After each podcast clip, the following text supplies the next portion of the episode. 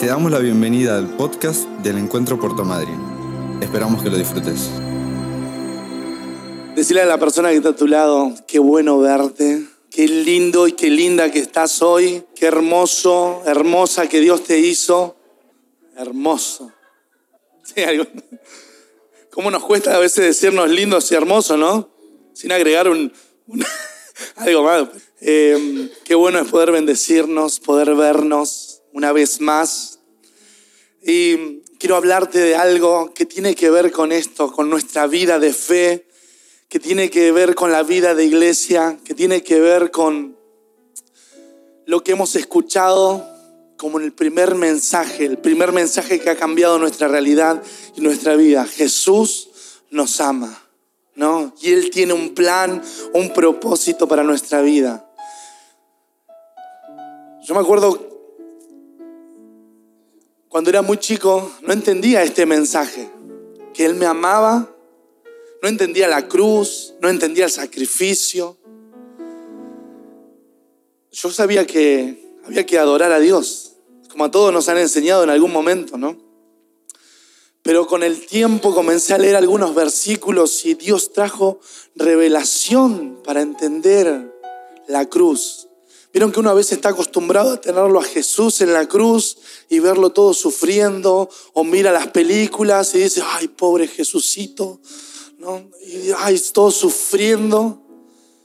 Pero las escenas que uno ve en la televisión no se parecen nada de lo que Dios ha hecho por nuestra vida. No se puede representar en una escena lo que representa realmente el sacrificio de Jesús para nuestras vidas. Hace un tiempo yo entendía esto. Toda mi vida estaba cargada de pecado, estaba hundida en lo más profundo del infierno, del abismo. Y cuando conocí a Jesús, instantáneamente Dios me dijo, vos estás de este lado ahora. Y yo no entendía ese simbolismo. Claro, yo había nacido en una familia que quizás no la pasaba tan mal. No sufría una vida común.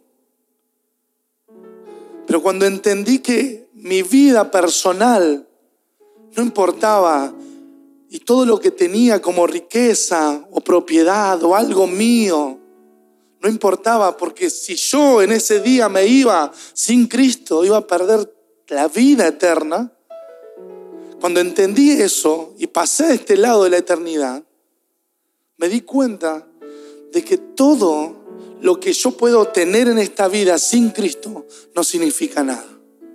El apóstol Pablo va a decir, yo lo tengo todo por basura. Y el apóstol Pablo era alguien reconocido. Imagínense en ese momento, para perseguir a la iglesia, lo que era Saulo en ese momento le daban las cartas para entrar a las ciudades y a las sinagogas para buscar a los cristianos. Imagínense quién era Pablo. Hoy podríamos decir algún embajador que le dan autorización para estar en otro lugar, para entrar como alguien que es dueño del hogar y sacar a quien sea. Y Pablo en un momento dice, todo eso lo que tengo es basura con tal de alcanzar a Cristo.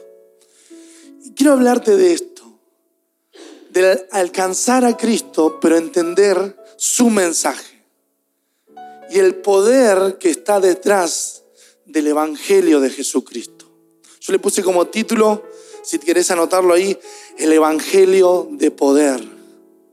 Le puse este nombre porque entiendo que si uno vive el Evangelio, vive en un poder, en una autoridad, vive como Jesús vi- vivió acá en la tierra, experimenta lo que nuestro Jesucristo experimentó aquí en la tierra.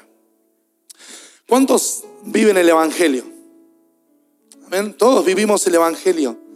Pero hay ciertos capítulos y ciertos versículos donde Dios nos hace entender que está genial vivirlo, que está genial practicarlo, pero el mismo Evangelio que nosotros vivimos y experimentamos tiene un poder y tiene una autoridad. Tiene algo más que te hace distinto, que te hace diferente, que cambia la atmósfera del lugar donde entras, porque estás yendo con el Evangelio de Jesucristo. Yo quiero que le digas esto a la persona que está a tu lado, sos distinto, sos distinto, somos distintos. Pero ¿por qué, te, ¿por qué digo esto? Porque cuando tenés a Cristo y si estás acá y has aceptado a Cristo en tu corazón, Dios te da algo. Dios te da un poder, Dios te da una autoridad y te hace distinto a la demás persona. Ya no te manejas en tus fuerzas, porque te manejas en la fuerza de quién? Del Espíritu de Dios. Ya no tenés las mismas batallas, porque ahora las batallas son contra huestes, gobernadores de las tinieblas. Ya no tenés las mismas conductas, porque ahora sos de Cristo. Y por ende, ya tu vida nunca más vuelve a ser igual. Por eso nosotros decimos que hay un antes y un después. Por eso el bautismo para nosotros simboliza ese, ese entrar al agua, salir limpio. Y cuando salimos limpio, decimos, sí Señor, esta es la nueva vida que yo quiero. Todos esos simbolismos nos marcan que somos distintos que hay un poder en el Evangelio, que el Evangelio si se vive como Jesús vivió aquí en la tierra, vamos a ir de poder en poder, de gloria en gloria, de victoria en victoria. Amén. Yo quiero que abras tu Biblia en Primera de Corintios capítulo 1 versículo 18.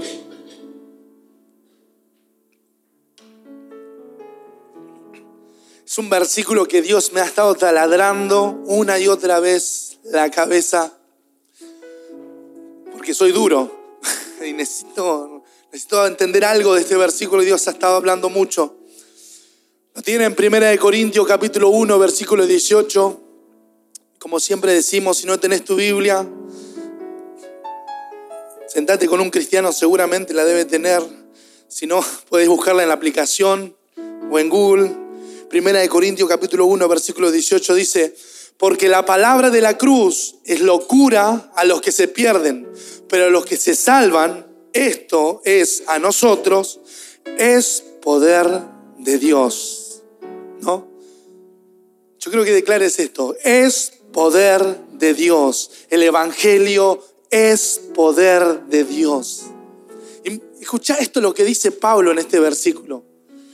Para los que se pierden, para los que no tienen a Jesús, dicen estos locos un domingo a la mañana yendo a la iglesia, los jueves, los martes. ¿Qué haces tanto en la iglesia? ¿Alguna vez le dijeron eso? Casi siempre. ¿ah? ¿Qué hacen tanto? Ahí te sacan la plata y te dicen esto y lo otro, ¿no?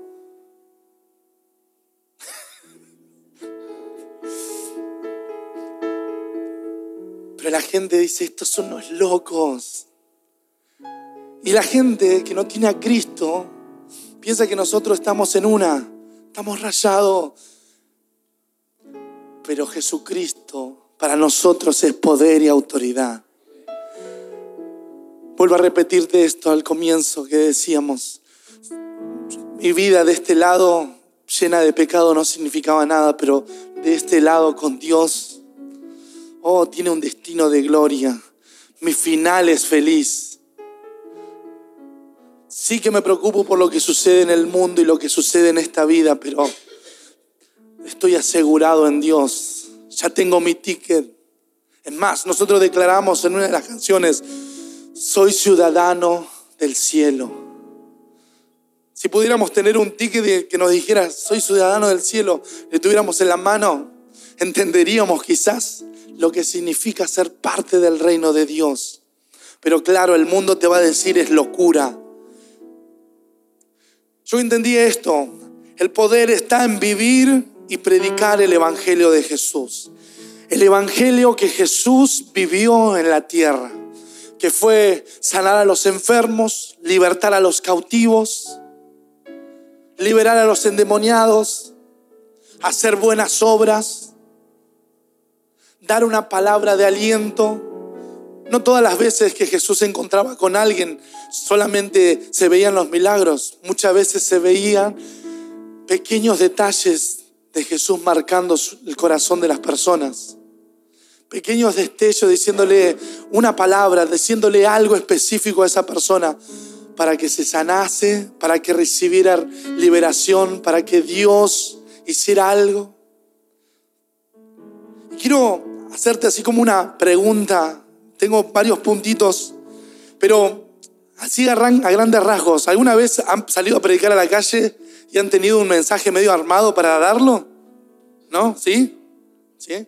Eh, quizás en algún lado le han enseñado los cinco puntos, ¿no? Esos cinco puntos, ¿no? Los cinco colores, ¿no? Estrategia para no olvidarte el mensaje de salvación. Yo quiero hacer una práctica con ustedes y hablarte de, más o menos de cinco puntos que son pilares para nosotros. Quiero que, si alguno me ayuda a declarar esto.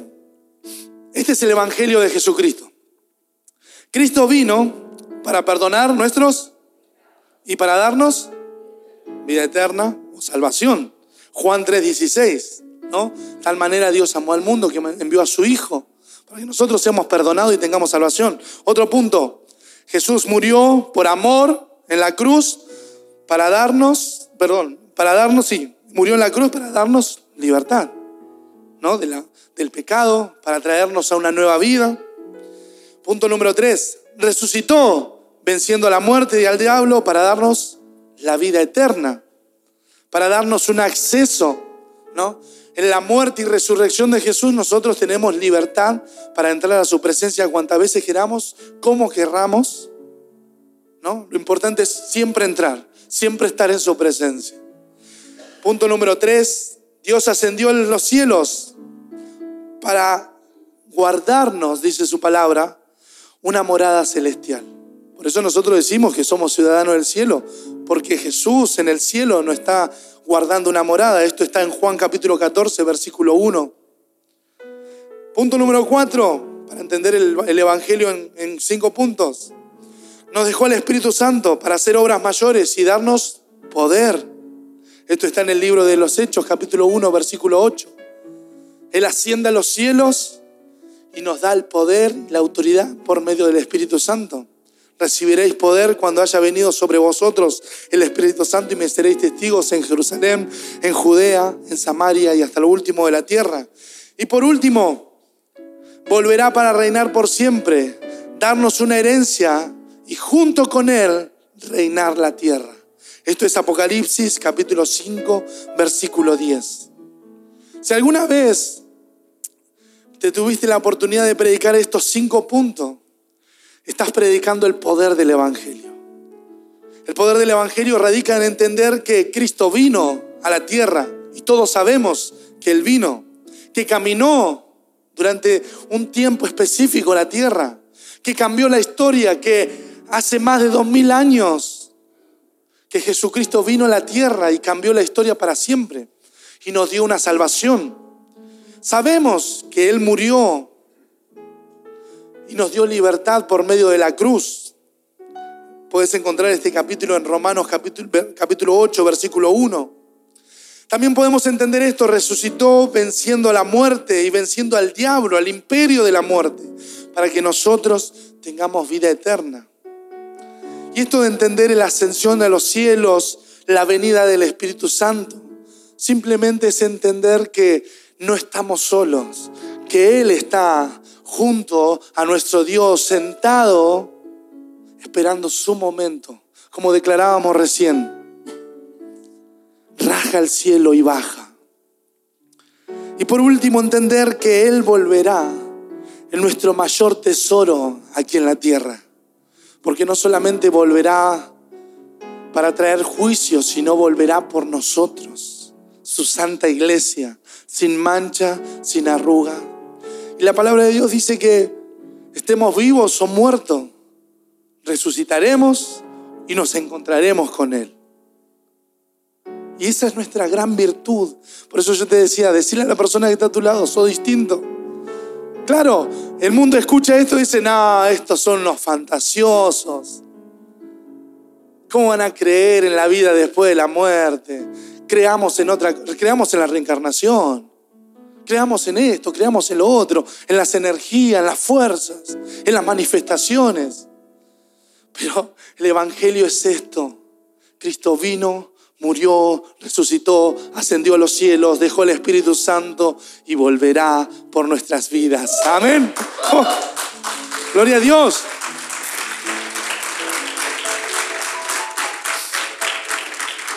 Ahora, mi pregunta es, ¿estás viviendo el poder del Evangelio?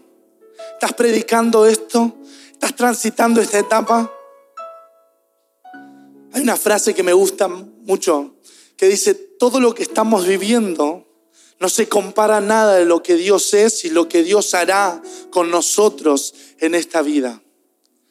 Básicamente dice que todo lo que nosotros podemos hacer es así de chiquitito, diminutivo, muy chiquito, y que lo que Dios hace y puede hacer con nosotros es demasiado grande para que nosotros lo podamos entender. Este es un tiempo para entender esto, el poder del Evangelio. Esto es mucho más grande que nosotros es mucho más grande que nuestras riquezas. Es mucho más grande que nuestras posesiones. Es mucho más grande que nuestra propia vida. Esto nos supera. Y Dios se encargará por medio de su poder de a nosotros que estamos creyendo recibir el poder, la autoridad de Dios. A lo que estamos entendiendo este mensaje, a lo que estamos declarando una y otra vez, Maranata, ven Jesús en su poder y en su fuerza, Él nos traerá revelación de la vida que se viene por delante para nosotros. ¿Estás viviendo el Evangelio? ¿Estás viviendo el poder? Es una pregunta que quizás tendrás que responderte, pero esos cinco puntos tienen mucho más poder que cualquier otro mensaje.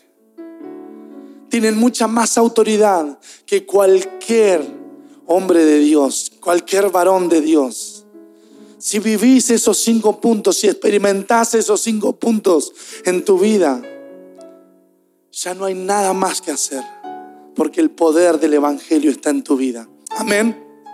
Ahora sí quiero que abras tu Biblia en Lucas capítulo 4, versículo 14, y quiero mostrarte algo de cómo Jesús transitaba en la tierra. Y siento en esta mañana que Dios quiere hacer algo como esto en nuestras vidas. Lucas capítulo 4, versículo 14. Creo que va a aparecer acá. El Evangelio de poder. Lucas capítulo 4, versículo 14. Si no, si no tienes tu Biblia, lo puedes leer acá. Dice, la situación es así. Jesús es tentado en el desierto, sale victorioso y entra en esta etapa. Y Jesús volvió en el poder del Espíritu a Galilea y se difundió su fama por toda la tierra alrededor. Y enseñaba en las sinagogas de ellos y era glorificado por todo. Vino a Nazaret, donde se había criado, y en el día de reposo entró en la sinagoga conforme a la costumbre. Y se levantó a leer y se le dio el libro del profeta Isaías. Y habiendo abierto el libro, halló el lugar donde estaba escrito.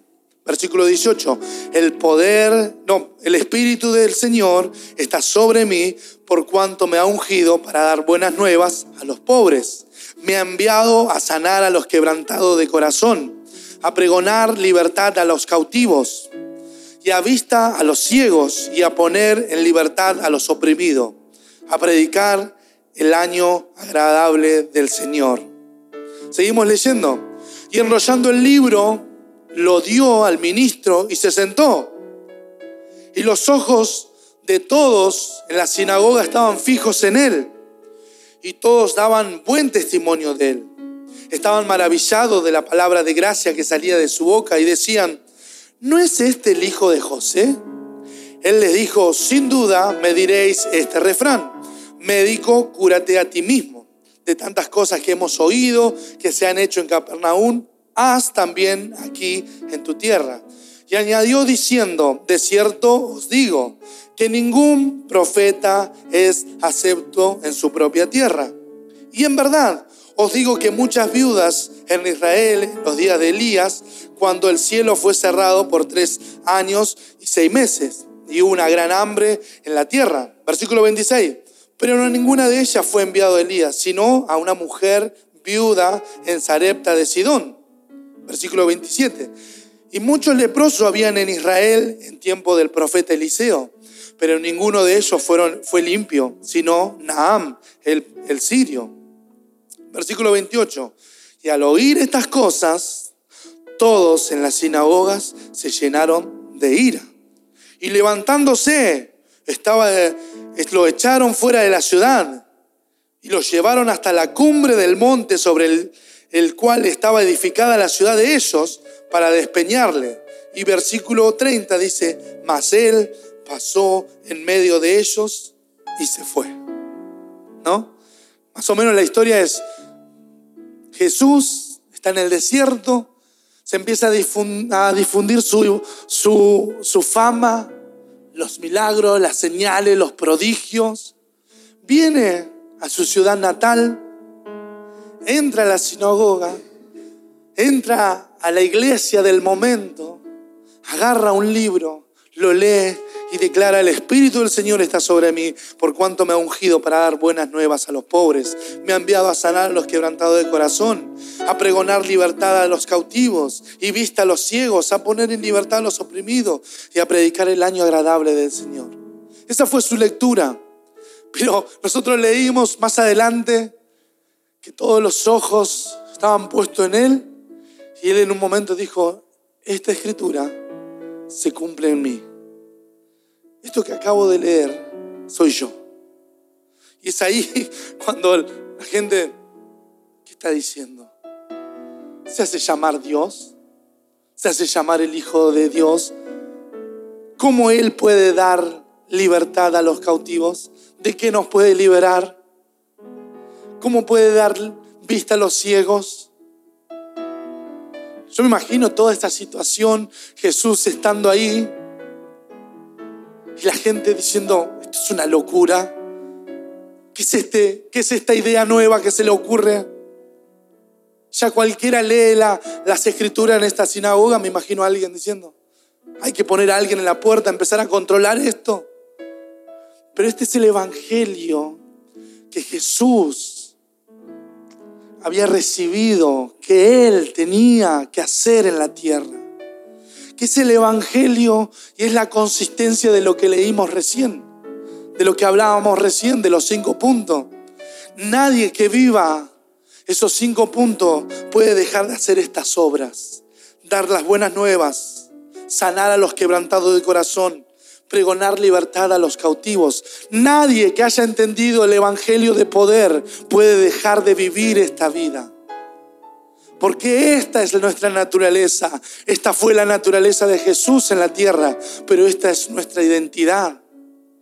Esta es nuestra tarea aquí en la tierra. Lo más hermoso del mensaje para mí es cuando Él dice, claro, yo soy de esta ciudad y ustedes conocen a mi familia. Nunca podemos ser profetas en nuestra propia tierra, pero le digo esto, y él ahí empieza a enumerar a Elías, a Eliseo, gente de, mucha, de mucho poder y de mucha autoridad. Y le dicen a ellos también, Dios los envió, pero los envió específicamente. Los envió con una tarea específica. Habían muchos pobres, habían muchas viudas, pero Dios los envió, envió a una mujer. Habían muchos leprosos, pero Dios lo envió a un leproso específico. Y esto que está declarando Jesús aquí en este versículo, está diciendo, yo estoy enviado a ustedes. Ahora es el tiempo de ustedes. Ahora es el tiempo para declarar el año del favor del Señor. A partir de ahora cambia la historia. Eso es lo que está diciendo Jesús. Es lo que está experimentando. Por eso lo arrastran a un lugar tan alto y dice, ahora te vamos a echar. Ahora sí, blasfemo, estás mintiendo. ¿Cómo te puedes proclamar como Dios? ¿Cómo puedes declarar que sos el Hijo de Dios? Pero este es el Evangelio de poder. Declarar lo que somos, declarar quiénes somos en Él. Este es el Evangelio de poder, de que muchos nos digan ustedes son unos locos, raros, pero esta es la temporada donde Dios recompensará aquellos que tienen un fundamento firme, aquellos que están viviendo firme sobre la roca. Corren vientos, no se mueven. Viene la lluvia y su fundamento no se mueve. Porque están anclados al verdadero evangelio, al poder del evangelio eterno. Amén. Escuchen lo que dice el versículo 28. Al oír estas cosas, todos en la sinagoga se llenaron de ira. Levantándose, lo echaron fuera de la ciudad y lo llevaron hasta la cumbre del monte sobre el cual estaba la ciudad edificada de ellos, para echarlo abajo. Pero me encanta esto. Yo me lo imaginaba como una película. Cuando leía esto, me imaginaba como esto todo sobre Jesús, agarrándolo, abrazándolo, diciendo, te vamos a echar. Ahora sí, mentiroso. Mentiroso, vamos a hacer algo con tu vida.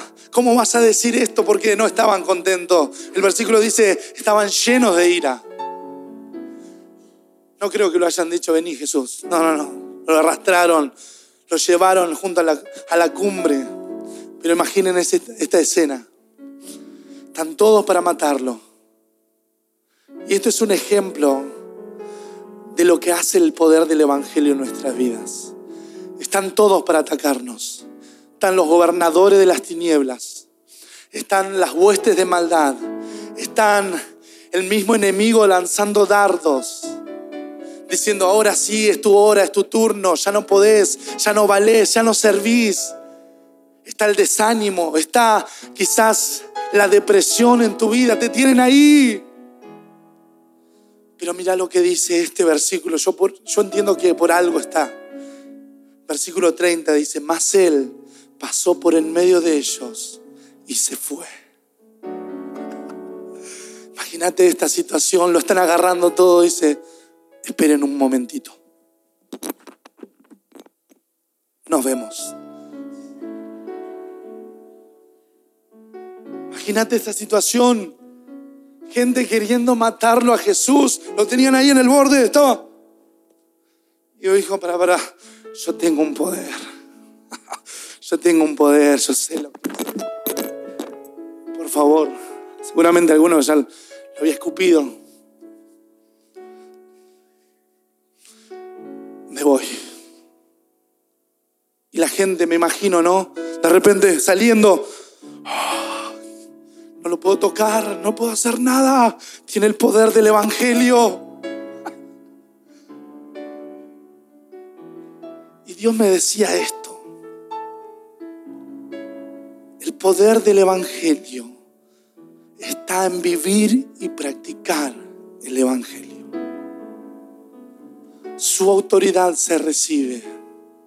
Su poder se recibe. Y hace que el mismo infierno tiemble cuando hablas de este Evangelio.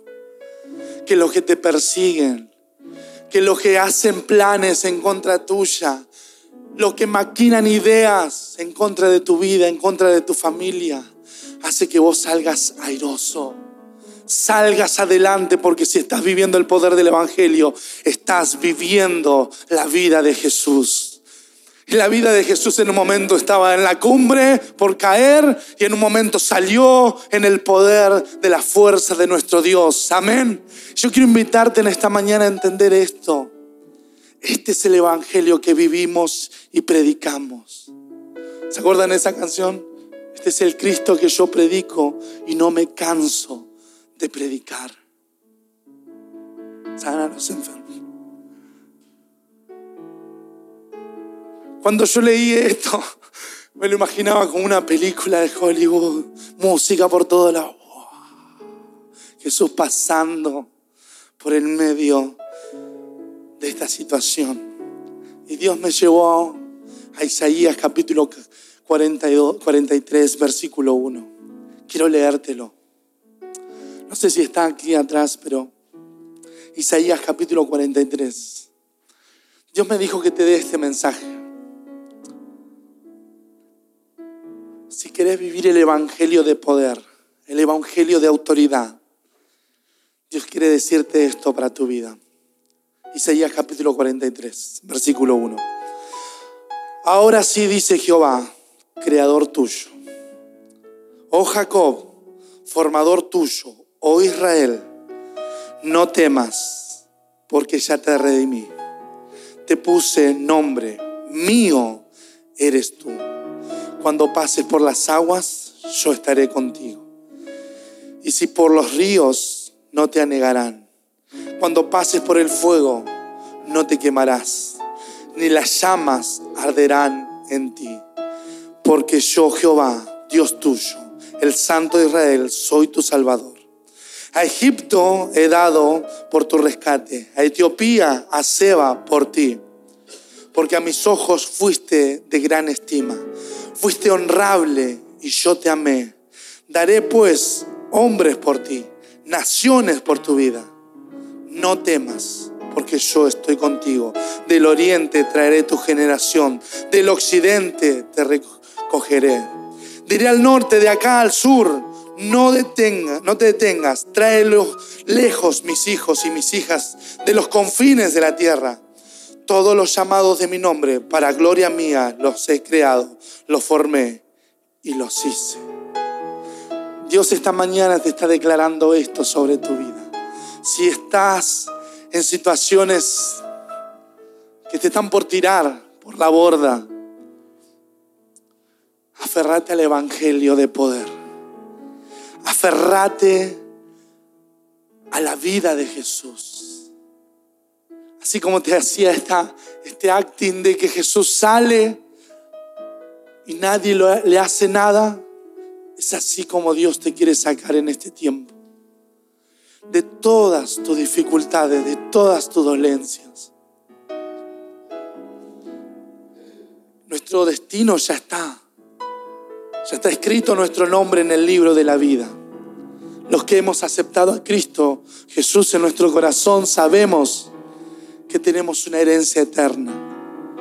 Pero mientras estamos en esta tierra, Dios te dice, mi hijo eres tú. Yo te cubriré de las aguas. Yo te sacaré del fuego. Yo usaré a tus enemigos para que te sirvan. Cuando le dice Egipto, lo usé para tu servicio.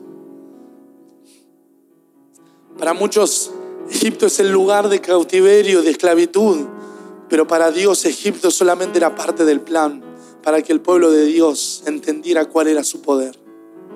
Para muchos el desierto es lo más catastrófico que le puede pasar.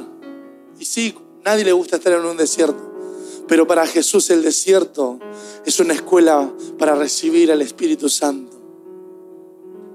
Cuando estás en la línea correcta, cuando estás parado en el lugar correcto, cuando estás viviendo el verdadero evangelio, todo lo que te sucede en la vida, todo te ayuda bien. Aquellos que aman a Dios, aquellos que experimentan a Dios, todas las cosas le ayudan a bien. Iglesia, yo no sé cómo estás hoy. No sé cuál es tu día. No sé lo que están mirando en la transmisión o lo que lo van a ver después, cómo están.